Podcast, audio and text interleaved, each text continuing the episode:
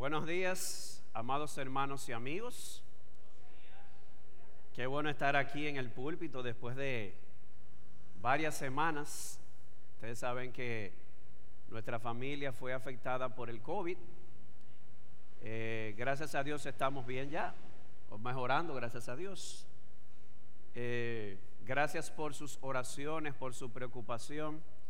Había hermanos que me escribían todos los días para saber de nosotros y sabemos que había todo un pueblo orando. Y aquí estamos. Eh, gracias a Dios, mis hijos pasaron asintomáticos. Mi esposa le dio muy leve, hasta oficio hacía. A mí fue el que me dio un poquito más moderado, no 13, pero 8 estrellones me dio. Lo que pasa es que los que estamos en Cristo somos como los gatos, que nos tiran, pero caemos parados. Pero caemos parados no por fuerza nuestra, sino por las promesas de Dios. Sí, porque hubo dos noches que yo dije, Señor, recíbeme. Pero esa es la esperanza, que aunque yo muera, el Señor me va a recibir. Estaba exagerando un poco, pero gracias a Dios por eso. Y de manera particular, nadie se me ponga celoso, pero gracias a Dios por el hermano Percio, que no solamente nos dio atenciones, me llamaba todos los días, sino también por la tranquilidad que me transmitía. O sea, una tranquilidad como usted quieto, pastor. Eso no es así, esté tranquilo y sobre todo eh, con el tema de mis hijos. Así que gracias a Dios, gracias a ustedes por sus oraciones, pero gracias particularmente por el hermano Don Percio, por sus atenciones y por la tranquilidad que nos transmitió, como médico y como cristiano. Así que gloria a Dios por todo. Pero aquí estamos. Les voy a pedir que me acompañen en sus Biblias. En Romanos capítulo 3, versículos 9 al 18. Y antes de leer, le voy a pedir disculpas si en algún momento me sale la tosecita. Ustedes saben que además de una tos eterna, que yo siempre tengo alérgica, todavía me quedan mis efectos, ¿verdad? En el cuerpo. Ya estamos viendo un precio medio de alta, ¿verdad? Pero si sale, discúlpenme hermanos, espero no molestar a nadie con ello.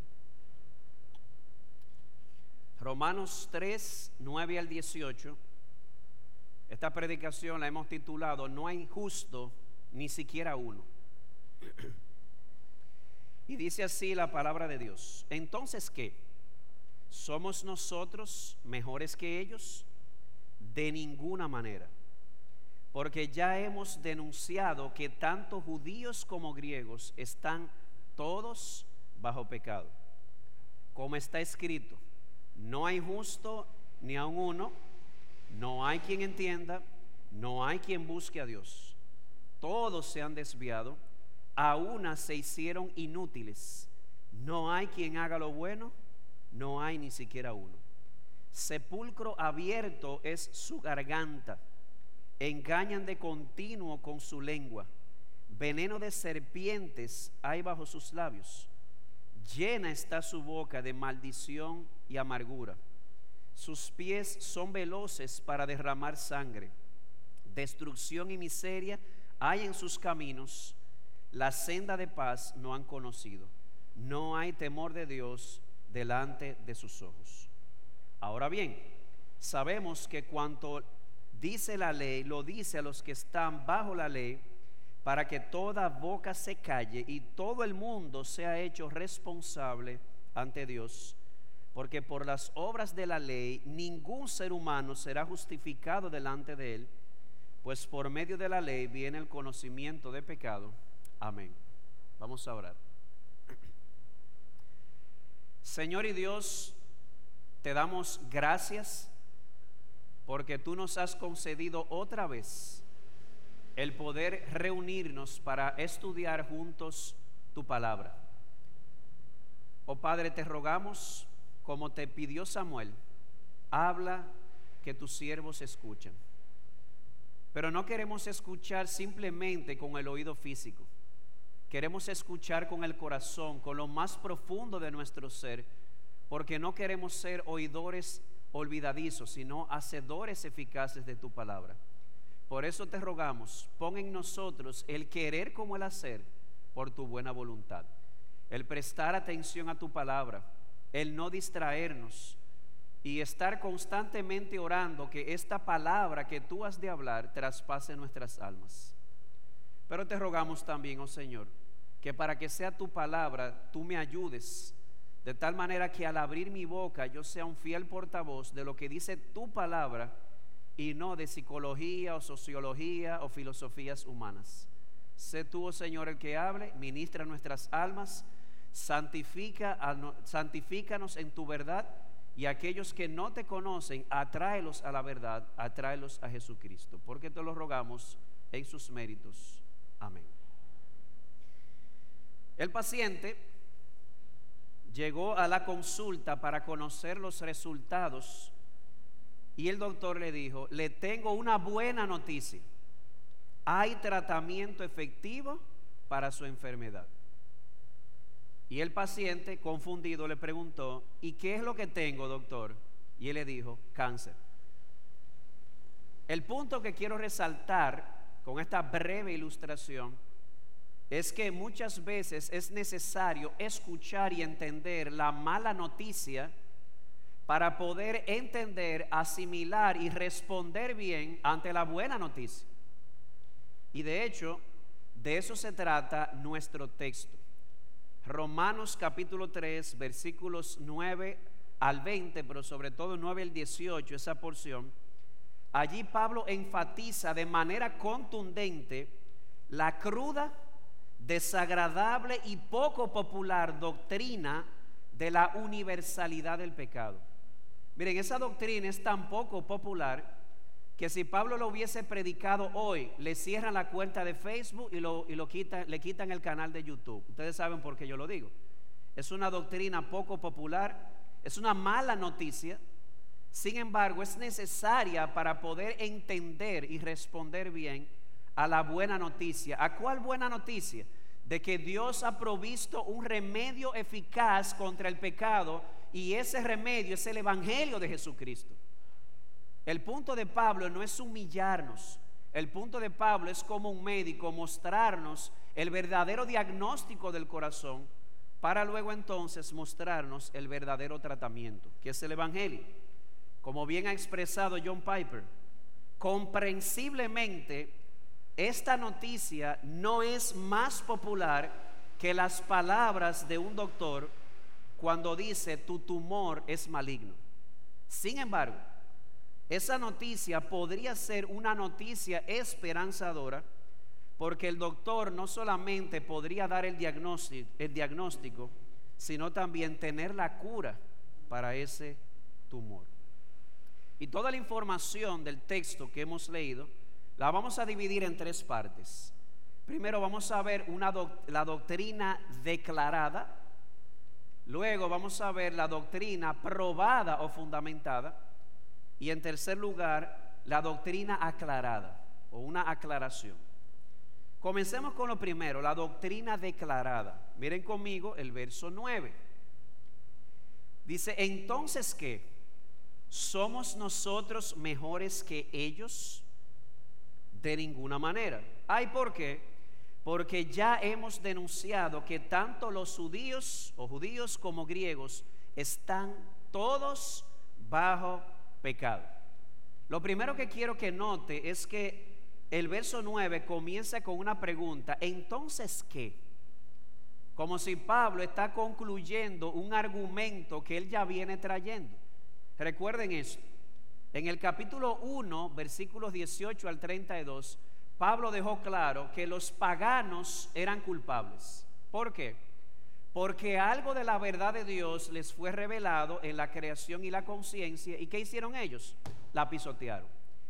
Luego, en el capítulo 2, versículos 1 al 16, Pablo dice que el moralista, sea judío, sea griego, también es culpable. Culpable de hipocresía.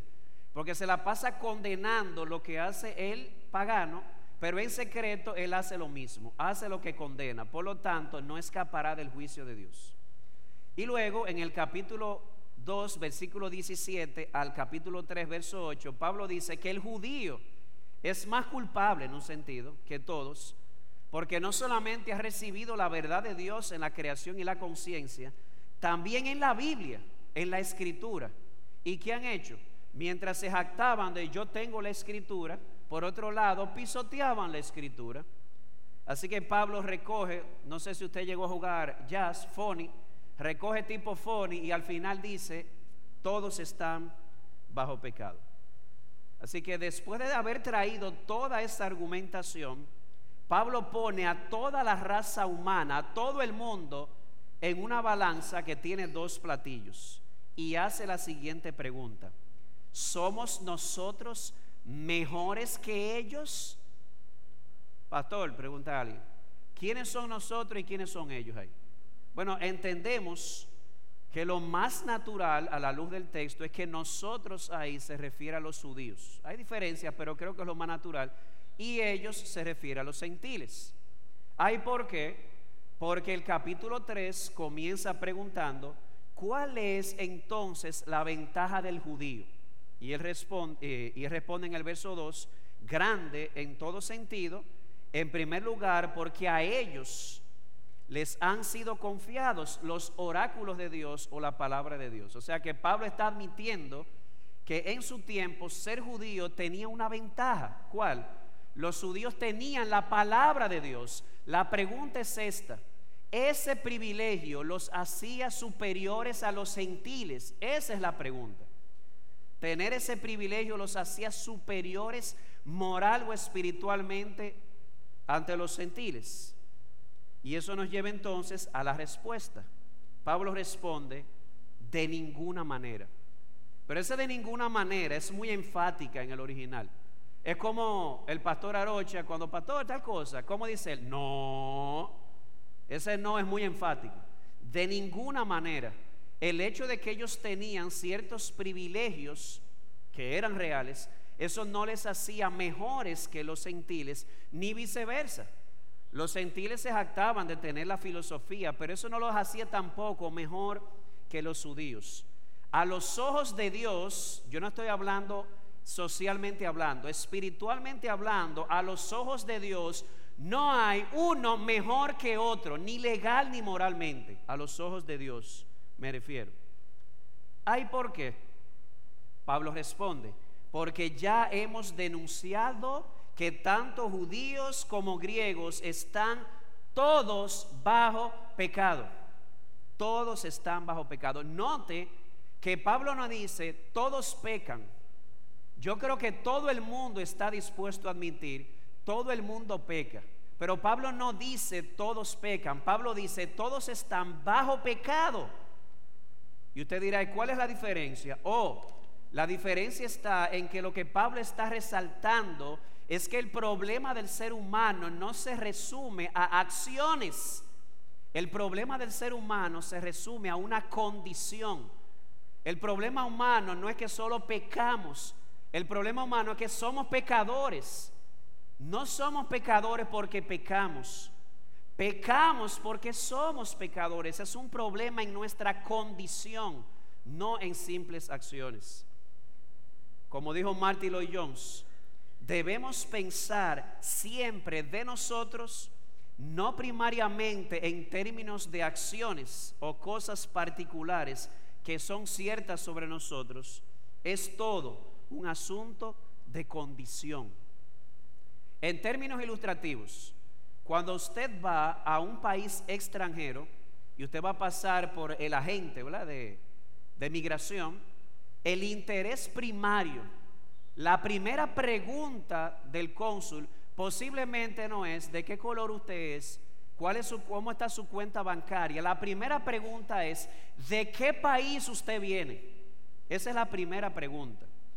Y de manera espiritual o en términos espirituales, lo que al final realmente importa es eso.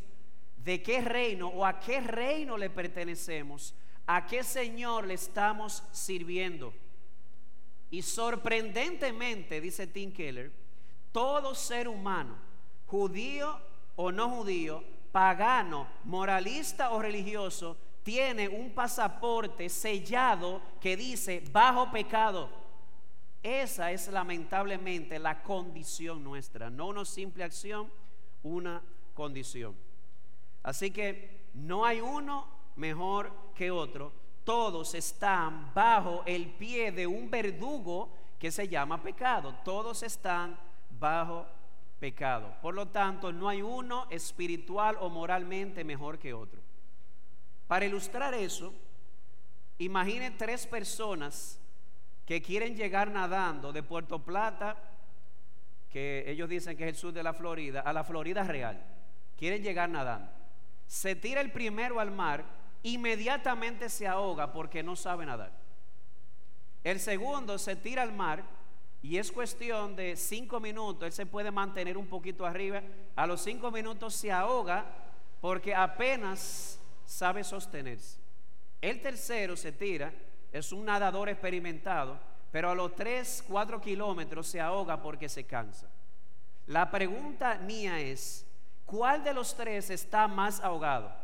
Mire, el tercero podía pensar que tenía más privilegios que el otro y que eso haría la diferencia, pero al final los tres se ahogaron. No hay diferencia por cuanto todos están bajo pecado. Así que alguno podría pensar que tiene cierta ventaja sobre otro y puede haber ciertas ventajas, pero al final esas ventajas no hacen a nadie moral o espiritualmente superior, sobre todo a los ojos de Dios. ¿Qué es lo que Pablo está transmitiendo con esto? Con todo esto, Pablo lo que está haciendo es declarando de una manera clara y enfática la doctrina de la universalidad del pecado. Todo el mundo no simplemente peca, es pecador y por lo tanto todo el mundo necesita urgentemente salvación. Ese es el punto de Pablo. Y aplicando eso a nosotros, vamos a aplicarlo al igual que los judíos, posiblemente aquí haya personas ahora que tienen grandes privilegios. Aquí hay muchos que nacieron en un hogar cristiano. En un hogar cristiano, vamos a decir balanceado, no legalista, sino evangélico. Aquí hay personas que han crecido en un ambiente sano, en una iglesia donde se ha predicado la verdad. Hasta estudiaron en un colegio cristiano. Aquí hay personas que realmente han entendido el gran privilegio de tener una Biblia, y no simplemente una Biblia, en español tenemos Biblias en todas las versiones, en todos los colores, comentadas, no comentadas. La pregunta es, ¿esos privilegios te hacen mejor que el que no los tiene?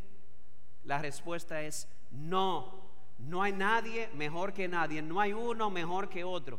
El religioso hipócrita no es mejor que el irreligioso pagano hablando en términos espirituales, el moralista no es mejor que el inmoral, porque al final el inmoral se ahoga ahí y el moralista se ahoga a los dos kilómetros, pero al final a los ojos de Dios nadie llega a él por su propio esfuerzo. El hombre, a propósito de esta guerra ahora, feminista, el hombre no es mejor que la mujer, la mujer no es mejor que el hombre. El derechista no es mejor que el izquierdista, ni el izquierdista mejor que el derechista. El demócrata no es mejor que el republicano, el republicano no es mejor que el demócrata. Todos estamos bajo pecado. Esa es la realidad. Y esa es la razón por la cual, voy a entrar aquí un comentario que no tenía mis notas, esa es la razón por la cual no importa quién esté en el poder, como decía mi hermano Mel, al final la historia será la misma, pero cambian los personajes. Había un grupo gobernando y oprimiendo, el otro los acusaba de injusto, pero cuando les toca a ellos hacen exactamente lo mismo. La misma historia, pero cambiaron los protagonistas. ¿Por qué? Porque todos estamos bajo pecado. Y amado hermano, bajándote bajando a ti en particular, a propósito de que todos estamos bajo pecado por naturaleza caída, entiende esto. Si es así, y lo es, la única diferencia entre tú y un pecador conocido es esta, la gracia de Dios. Esa es la diferencia. Todos estábamos en la misma condición. La única diferencia entre tú y un homosexual, un adúltero, un mentiroso, un fornicario, un idólatra, un blasfemo, es esta. No que tú eres mejor. La diferencia la hizo, la hace y, la lo seguirá haciendo la gracia de Dios que nos alcanzó cuando estábamos perdidos en delitos y pecados. Así que cuidado con pensar que tú eres mejor que el otro. No, no, la gracia te alcanzó. Son dos cosas distintas. Y algo más que sacamos de aquí es que la iglesia en sentido general tiene que hacer lo mismo que Pablo. La iglesia tiene que levantarse. ¿Por qué? Porque la iglesia es columna y baluarte de la verdad y seguir sosteniendo la doctrina poco popular del pecado. Nos ha tocado vivir en una generación posmoderna que ha borrado todas las líneas entre lo bueno y lo malo. Ahora mismo, eh, lo único malo es querer decirle a otros que eso está mal.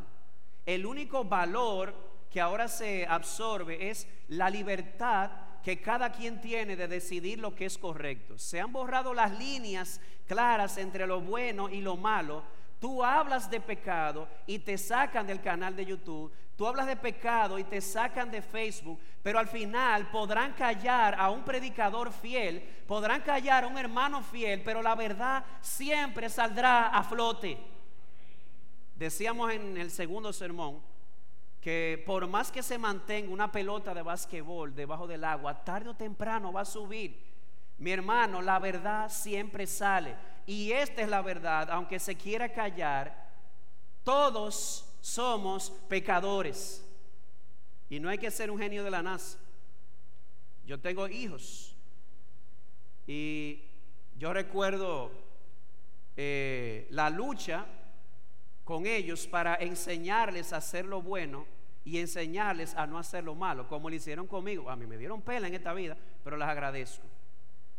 ¿Cuál es el punto? Yo recuerdo una ocasión, estuve en un debate con alguien en televisión y la persona me decía, no, porque las religiones enseñan que el hombre es malo. Yo le dije, no, el cristianismo responsablemente enseña que el hombre es malo. Mira, eh, eh, Confucio pensaba que el hombre era bueno, los musulmanes ni siquiera creen en el pecado original. Nosotros creemos que el ser humano es malo por naturaleza, caído. Y yo le dije, mire el caso de mis hijos. Yo no tuve que enseñarlos a mentir, aunque uno miente, lo que pasa es que uno hipócritamente lo oculta. Pero yo no tuve que enseñarlos a mentir, eso salió solo. Niño, te comiste el dulce, con todo el hocico, escúchame el término, ahora es, ¿verdad? un término coloquial, con toda la boca llena de el dulce que él dice que no se comió. ¿Qué pasa? No hay que enseñarle a hacer lo malo, eso viene en ellos o en nosotros. En pecado me coincidió mi madre. La persona me dice, sí, es verdad, pero cuando tú le decías, no mientas, ya tú le estabas enseñando a mentir. Y yo le dije, el problema es que yo le digo a mis hijos, comparte, pero eso no lo quieren aprender. Mis hijos solo sabían decir comparte cuando el dulce lo tenía el otro o el juguete lo tenía el otro. Entonces, mire, no hay que ser un genio de la NASA. La Biblia dice, la experiencia confirma, cuando a alguien hay que enseñarlo a dejar de hacer lo malo y hay que enseñarle a hacer lo bueno y a poner hasta medidas de castigo, algo no anda bien. No hay que ser un genio de la NASA. La universalidad del pecado es una doctrina bíblica y aunque nos cierren el canal, seguiremos hablando de ella. Preferimos la sonrisa de Dios que la aprobación de los hombres. Pero luego Pablo pasa en segundo lugar a fundamentar esa doctrina. En los versículos 10 al 18, Pablo no solamente declara la universalidad del pecado, Pablo procede ahora a fundamentar eso en el Antiguo Testamento. Por eso, el verso 10 comienza de esta manera, como está escrito. ¿Qué está haciendo Pablo? Está citando la escritura. Y dicho sea de paso, Pablo cita aquí una cadena eh, de varios textos del Antiguo Testamento de varios lugares. Por ejemplo, para los que llevan notas, porque eso se explicará con más detalle. En el verso 10, Pablo está citando Eclesiastés 7:20. En los versos 11 y 12, Pablo está citando el Salmo 14, 1 al 3 y el Salmo 5, 1 al 3. En el verso 13, él está citando el Salmo 5, 9. En el verso 14 está citando el Salmo 10, 7. En los versos 15 al 17 está citando Isaías 59, 7 y 8. Y en el verso 18 está citando el Salmo 36, 1. Pastor, pero usted fue muy rápido. Es que mi punto no era que usted se lo aprendiera de memoria. Mi punto era mostrarles con esto que Pablo le demuestra a los judíos que la doctrina de la universalidad del pecado no era una doctrina nueva en él. Pablo recoge versículos de varios lugares del Antiguo Testamento para demostrar la universalidad del pecado. Y me encanta la cita del Salmo 14, porque miren cómo empieza el Salmo 14, que él cita los versos 11 y 12. Miren cómo empieza el Salmo 14. El Señor ha mirado desde los cielos sobre los hijos de los hombres para ver si hay alguno que entienda, alguno que busque a Dios. Así empieza el Salmo 14 que Pablo cita. La idea es, Dios hizo esto. Miró desde el cielo para ver si había un justo para ver si había uno que hiciera lo bueno, uno que le buscara. ¿Y sabe cuál fue el resultado de su búsqueda? Dice Pablo, negativamente, cuatro veces, dice Pablo, no hay justo ni aun uno, no hay quien entienda, no hay quien haga lo bueno, no hay ni siquiera uno. Por el contrario, ¿sabe lo que Dios sí encontró en su búsqueda?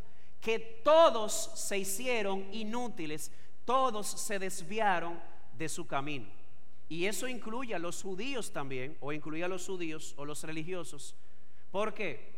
Porque en los versículos 15 al 17, Pablo cita Isaías 59, pasaje que deja claro que lo que causó separación entre Dios e Israel fue el pecado de Israel. De modo que miren qué interesante. Pablo declara la doctrina de la universalidad del pecado Posiblemente muchos ahí tuvieron problemas con lo que él estaba diciendo, sobre todo religiosos. Y Pablo dice, en serio, vamos a abrir tu propia escritura. Y le trae toda una cadena de citas del Antiguo Testamento que demuestran de manera contundente que esta doctrina no era una novedad de Pablo, es una doctrina claramente revelada. En fin, estos textos que se han sacado del Antiguo Testamento, ¿qué enseñan? Lo mismo que, o qué fundamentan, lo mismo que Pablo dijo en el versículo 9, que no hay justo ni a uno, o que el pecado es universal, no hay excepción. Pero aquí hay una aplicación para nosotros, hermanos, otra más.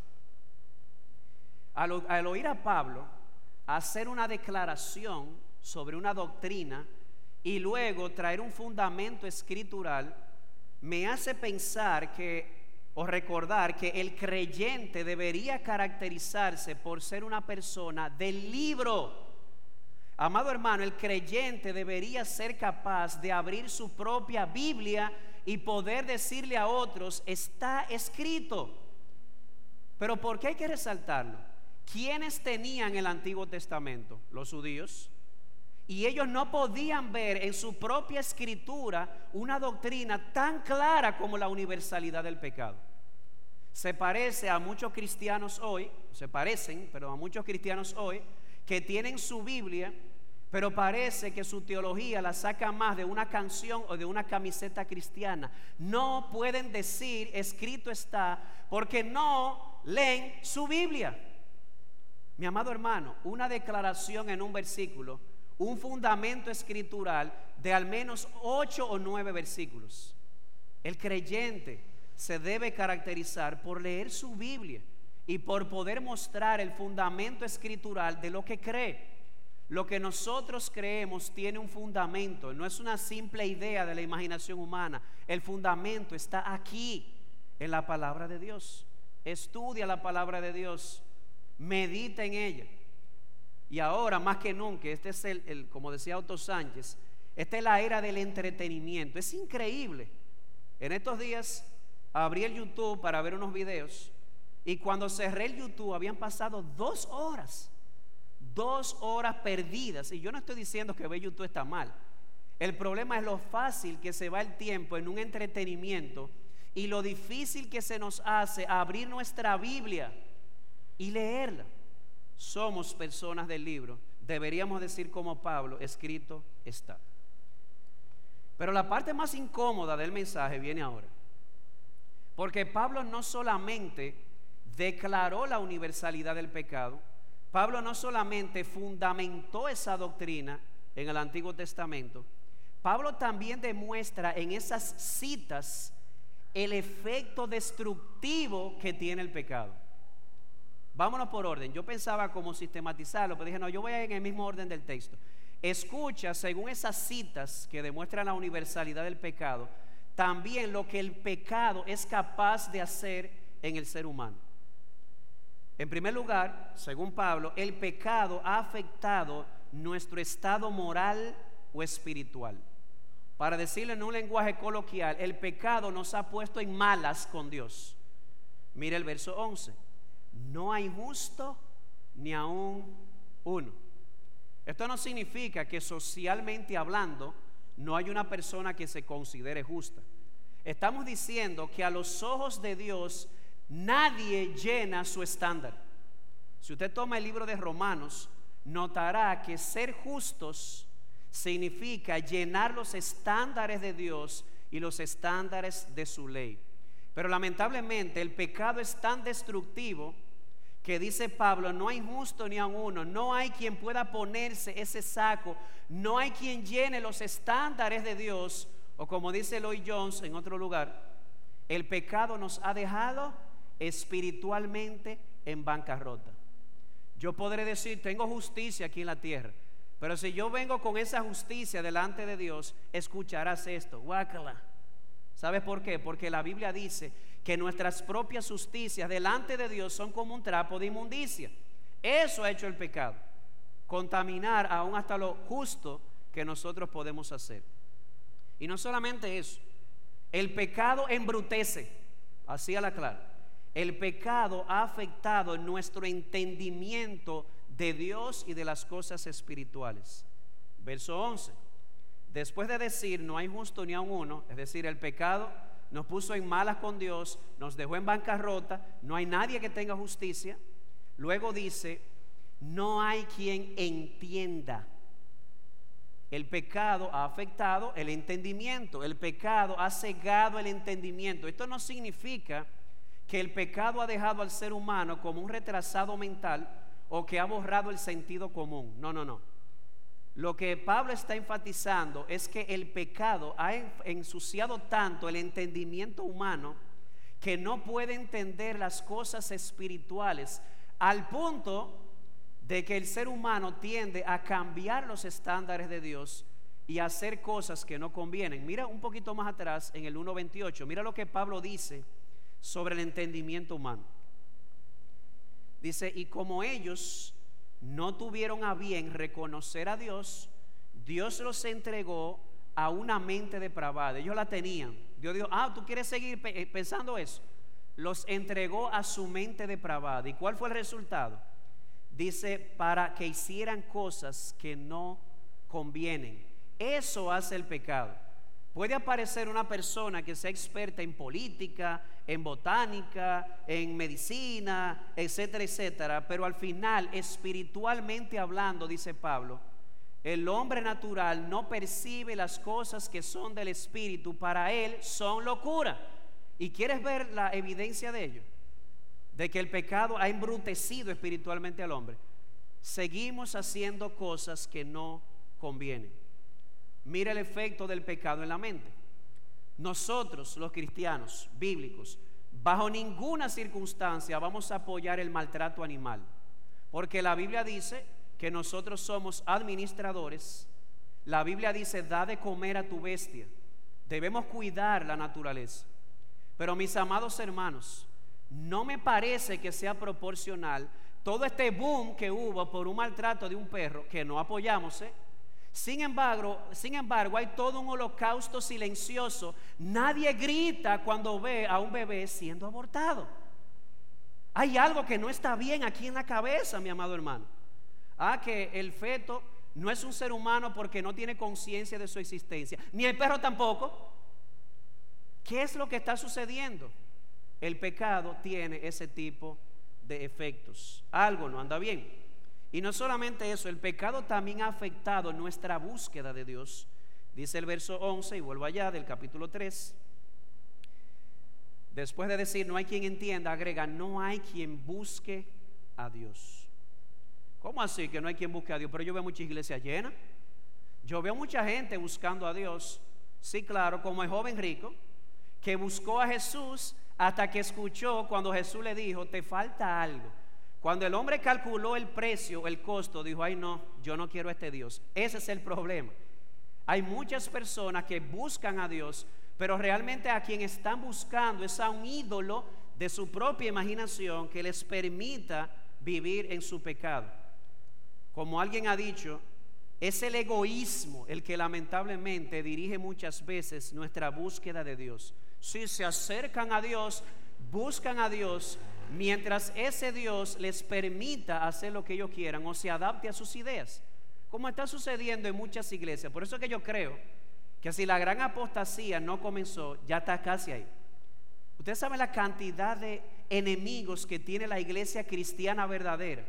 Y yo no estoy hablando de políticos, de gay, de LGTB. Estoy hablando de iglesias cristianas denominaciones que históricamente fueron fieles, ahora atacando a siervos fieles de Dios porque enseñan el pecado. Es increíble lo que está sucediendo, o asombroso. Por eso digo, la gran apostasía posiblemente esté a la puerta. ¿Qué es lo que muestra eso? Que la gente no está buscando a Dios, está buscando un ídolo que se ajuste a ellos, pero ese no es Dios. Es un ídolo creado a su propia imagen, a su propia semejanza. Cuando hablamos de buscar a Dios nos referimos a un deseo intenso por conocerlo a Él, no mis ideas sobre Él, sobre Él, lo que Él ha revelado. Estamos hablando de un deseo intenso de buscar conocerlo, su voluntad, cómo Él quiere que yo viva. Estamos hablando de un deseo intenso de verle exaltado, de que Él sea glorificado. Y en ese sentido, como ha dicho Tim Keller, ninguno de nosotros por naturaleza quiere realmente encontrar a Dios, más bien estamos huyendo y escondiéndonos de Él, yo diría como Adán y Eva, todo lo que hacemos, incluso en nuestra religión y moralidad. Hasta en la religión lo que hacemos es escondernos de Dios. Usamos la religión y la moralidad para huir muchas veces del Dios verdadero. Pastor, pero yo le tengo una pregunta. Dígame. Entonces usted no cree que aquí hay gente que está sinceramente buscando a Dios. Claro que sí.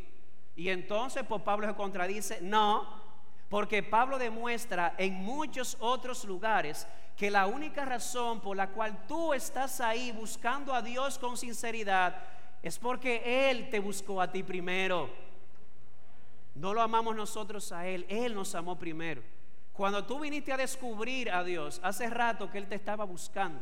Es más, Él te conocía desde antes de la fundación del mundo. Él empezó una buena obra en ti y Él la va a terminar. Porque la obra es de Él. Y no solamente la búsqueda de Dios, el pecado también ha afectado nuestras decisiones. Versículo 12. Todos se han desviado, a una se hicieron inútiles. No hay quien haga lo bueno, no hay ni siquiera uno. Ahí hay mucha tela que cortar. Primero dice, todos se han desviado. ¿Qué significa eso? Sencillísimo.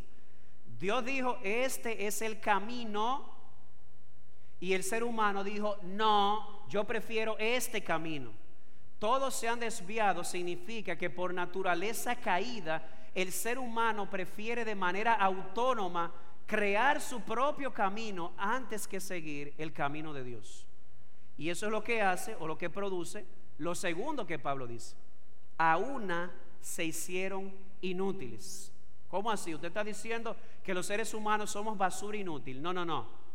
Tienes que verlo en el contexto. A una se hicieron inútiles significa que precisamente porque el ser humano caído no quiere el camino de Dios y prefiere su propio camino, él no está cumpliendo el propósito para el cual fue creado. ¿Sabe lo que significa? Aún se hicieron inútiles que Dios nos creó para ser uvas y resultamos ser uvas silvestres.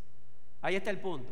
Usted sabe lo que es una uva silvestre. Yo nunca había visto hasta que fue a Perú. Eso no se puede comer. ¿Entiendes la idea? De, la idea de inútil. Dios te hizo para ser uva, pero resultamos ser uvas silvestres. Y luego agrega, no hay quien haga lo bueno. Espérese, pastor, yo creo como que Pablo se pasó ahí. ¿Cómo que no hay quien haga lo bueno? Porque el mismo Jesús dijo, si ustedes siendo malos saben dar buenas dádivas a sus hijos, hay muchos padres responsables que no son cristianos y muchos hombres fieles. Nosotros no estamos hablando de hacer el bien en el sentido social. Si vamos a hablar del sentido social, posiblemente vas a encontrar mucha gente que hace lo bueno. Pero estamos hablando de hacer el bien de tal manera que Dios lo acepte y lo apruebe. Y para que Dios acepte o apruebe una buena obra, tiene que cumplir con muchos criterios. Tiene que ser según el estándar de Dios, tiene que ser motivado según Dios, la fe, el amor, tiene que ser buscando la gloria de Dios. Hacer buenas obras delante de los hombres para que glorifiquen a Dios. Lo voy a ilustrar así. Imaginen por un momento que un día uno de mis hijos, que Dios no lo quiere, en su ya más grandecitos, se revela y dice, me voy de la casa.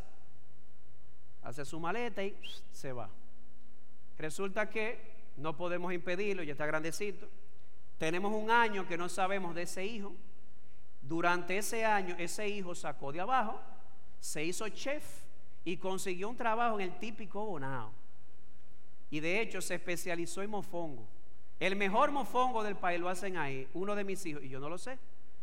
Un día, el Sense, el, hermano Marcial y Bianca, dice, vamos allí a, La Vega, a la familia.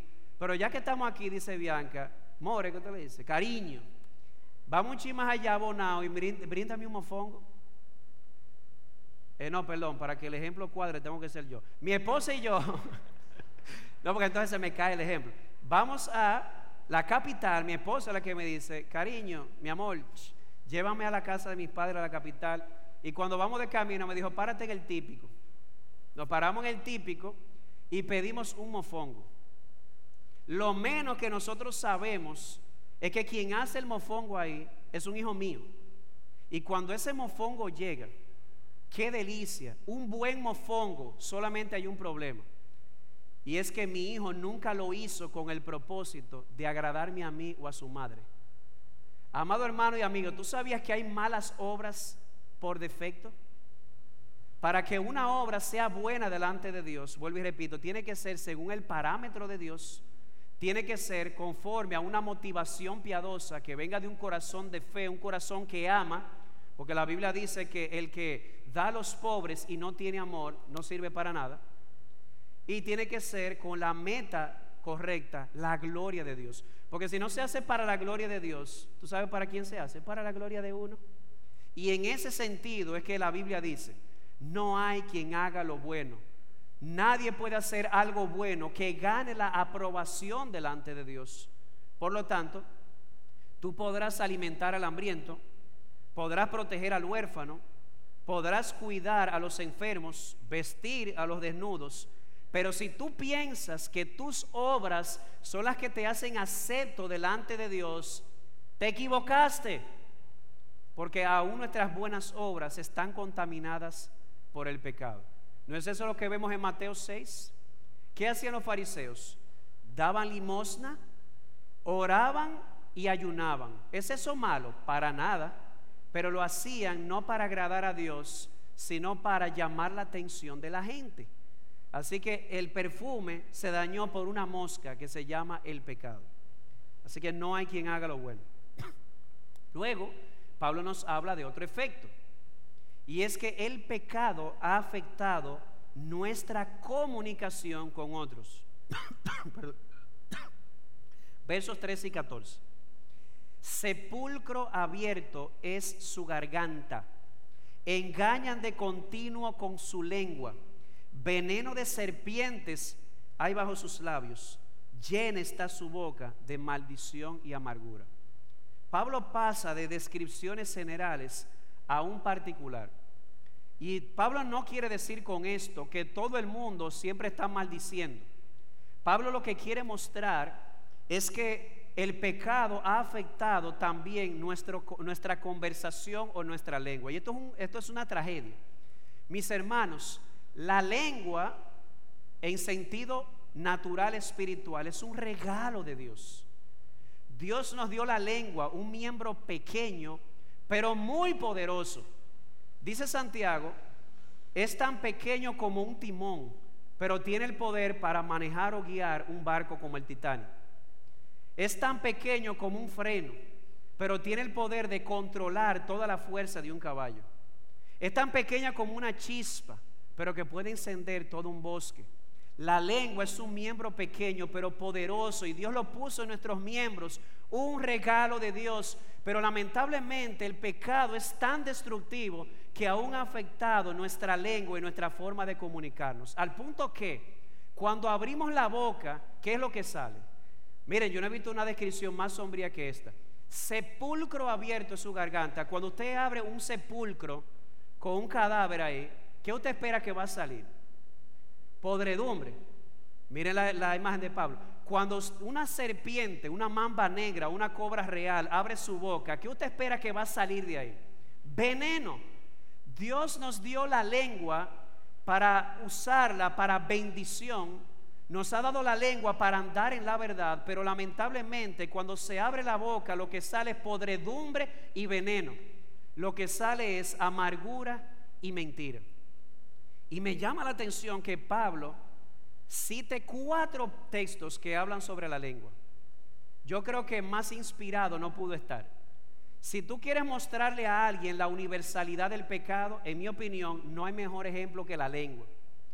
Yo recuerdo una vez en el parque, que está la 30 de marzo, ahí en la catedral, un grupo de nosotros fuimos a predicar. La idea era que nos sentábamos, ¿verdad? Personalmente con la gente y yo me pongo a hablar con un señor y él me dice que él entiende que no necesita que lo salven, que él es un hombre bueno, que él no tiene nada de que arrepentirse y me habló hasta de perfección hasta que yo le menté la lengua. Yo le dije, usted habla de perfección, usted nunca ha chismeado, usted nunca ha dicho una mentira. Ah, pero mentirita blanca. Yo le dije, usted habló de perfección. El hombre se molestó y se fue. ¿Sabe lo que significa eso? Y no me arrepiento, ¿eh? Significa que la conciencia lo acusó. Definitivamente, la lengua es una medida muy exacta para mostrarnos lo que realmente somos. Como alguien ha dicho, ¿quién puede decir que no es culpable con los pecados de la lengua? Si tú quieres mostrarle a alguien la universalidad del pecado, apela al ejemplo de la lengua. Pero Pablo sigue otro efecto y es que el pecado no solamente ha afectado nuestra comunicación para con otros, sino también nuestras acciones para con otros. Versos 15 al 17. Sus pies son veloces para derramar sangre. Destrucción y miseria hay en sus caminos, y la senda de paz no han conocido. Ah, ¿usted quiere decir con eso que el pecado ha hecho a todo el mundo un asesino? No necesariamente. Pablo no quiere decir con esto que todo ser humano es asesino por causa del pecado. Lo que Pablo está diciendo es que el pecado nos ha afectado a tal punto que cuando otra persona se interpone entre nosotros y nuestros deseos, somos capaces de cualquier cosa. ¿No es eso lo que dice Santiago 4? ¿De dónde vienen las guerras y los pleitos? ¿No es de vuestras propias pasiones? Dice, ustedes envidian, ustedes matan porque ustedes quieren y alguien se le mete en el medio. ¿Tú quieres conocer realmente a una persona? Solamente ponte en el medio de esa persona y lo que esa persona quiere. Si tocaste esa tecla, va a comenzar a salir lo que realmente hay en el corazón. Alguien me decía una vez de un pastor que se reveló mucha hipocresía en él. Pero ¿cómo es posible si ese pastor tan chévere, tan cool, tan político. Esa era la palabra que yo usaba. Y yo le dije, sí, el problema es que tú nunca le llevaste la contraria. Si tú quieres conocer a una persona de verdad, llévale la contraria y ese día vas a ver que la paz se fue al zafacón, como dice Pablo, la senda de la paz no han conocido. Pueden hablar de paz hasta ese día. De modo que el ser humano, a causa del pecado, no solamente su comunicación, sus acciones para con otros, han sido contaminadas al punto de que está dispuesto a declararle la guerra a todo aquel que se interponga entre él y su deseo. Y por último, el pecado también ha afectado nuestra reverencia por Dios. Verso 18. No hay temor de Dios delante de sus ojos. ¿Qué es el temor a Dios? No puedo traer todo lo que el Antiguo Testamento enseña, pero el temor a Dios es el primer paso y el fundamento de la verdadera sabiduría. El temor a Dios no es tenerle un miedo esclavo, eh, de, propio de esclavos a Dios. El temor a Dios es una reverencia hacia Dios, un temor reverente, porque yo he caído en cuenta quién es Él. ¿Y sabe lo que dice la Biblia?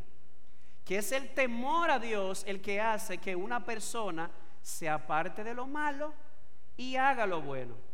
Así que si no hay temor a Dios en el corazón humano caído, ya no debería sorprenderte, sorprenderte todo lo que se dijo anteriormente, que el pecado nos deja en malas con Dios o en bancarrota, que el pecado ha afectado eh, nuestra forma de pensar acerca de Dios, el pecado ha afectado nuestra acercarnos a Dios, el pecado ha afectado nuestra lengua, el pecado ha afectado nuestras acciones, todo ello, ¿por qué?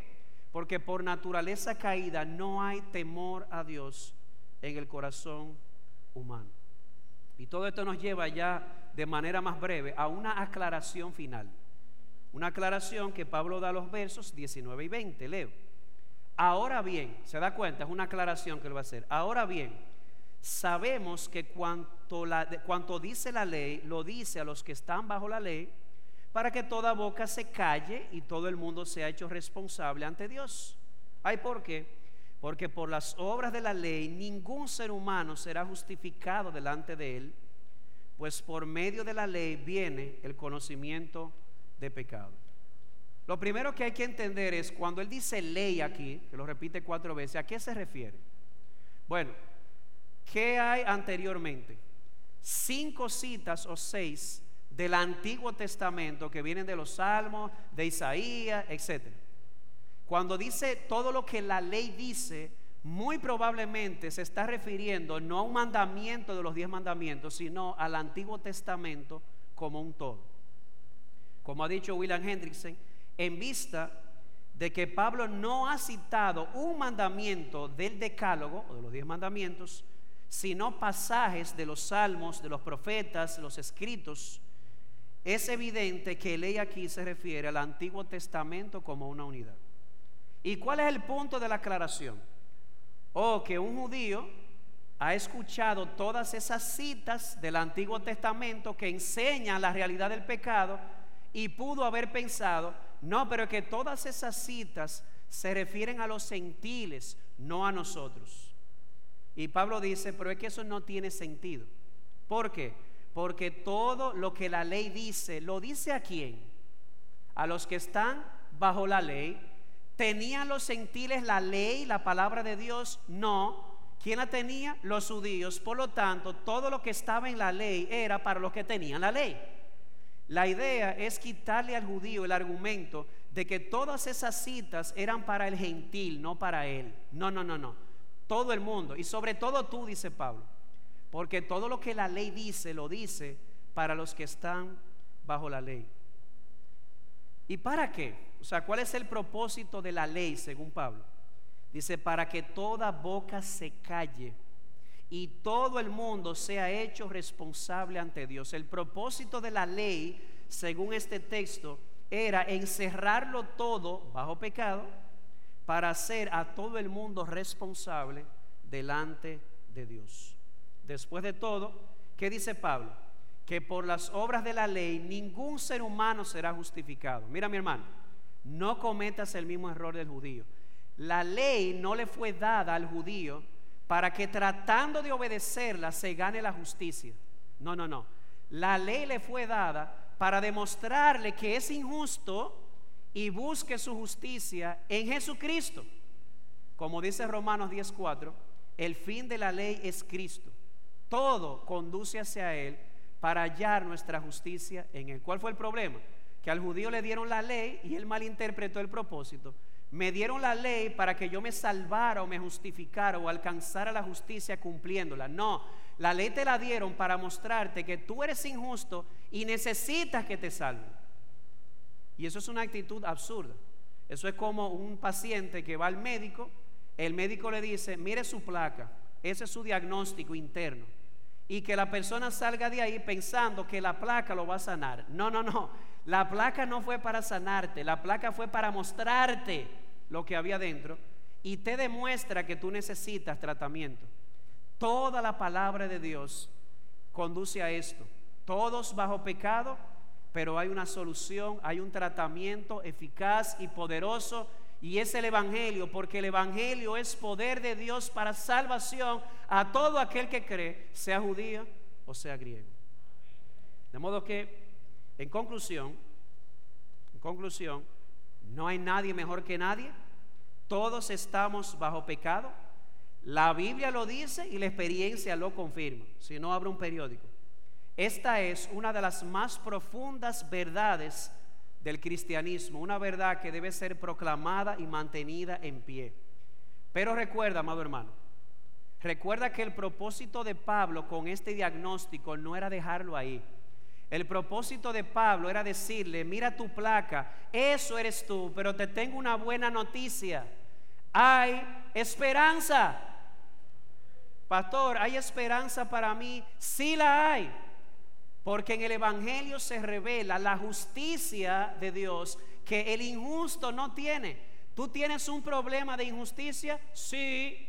Pues la, porque no hay justo ni a uno. Pues la Biblia dice que la justicia que tú no tienes, Dios te la da gratuitamente en Jesucristo. Por lo tanto, no te quedes en la ley. Tienes que bajar al remedio. La ley es para ver el diagnóstico, pero tienes que bajar al remedio. Y que dicho sea de paso, después de este texto o en la próxima predicación nos toca ver lo que muchos le han llamado el corazón del Evangelio. El corazón de toda la Biblia le llamó Martin Lloyd Jones. La bendita esperanza y salvación que hay para todo aquel que admite lo que hemos dicho hoy. Mi amado hermano y amigo, sobre todo. Si tú estás dispuesto a admitir que tú eres injusto y estás dispuesto a renunciar a todo aquello que tú crees que es justo y vienes a Dios abriendo las manos y pidiendo su misericordia, serás salvo. Porque todo el que invoque el nombre del Señor será salvo. Así que renuncia a tu justicia, admite tu injusticia y busca tu justicia en Jesucristo, que es el núcleo del Evangelio. A Dios sea la gloria. Vamos a orar. Padre Santo, Padre bueno, al oír estas palabras nos sentimos humillados, pero también esperanzados. Padre, cuántas declaraciones duras acerca de nuestra propia condición, pero son reales. Pero gracias, oh Señor, por habernos mostrado que tú utilizas esto como un bisturí para sanar para mostrarnos lo que somos y nuestra consecuente necesidad de tu salvación en Jesucristo.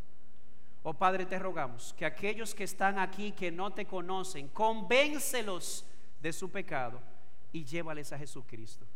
Y aquellos que ya te conocemos, ayúdanos siempre a recordar esto, que la única diferencia entre el perdido y nosotros es tu gracia, no que nosotros somos mejores que otros.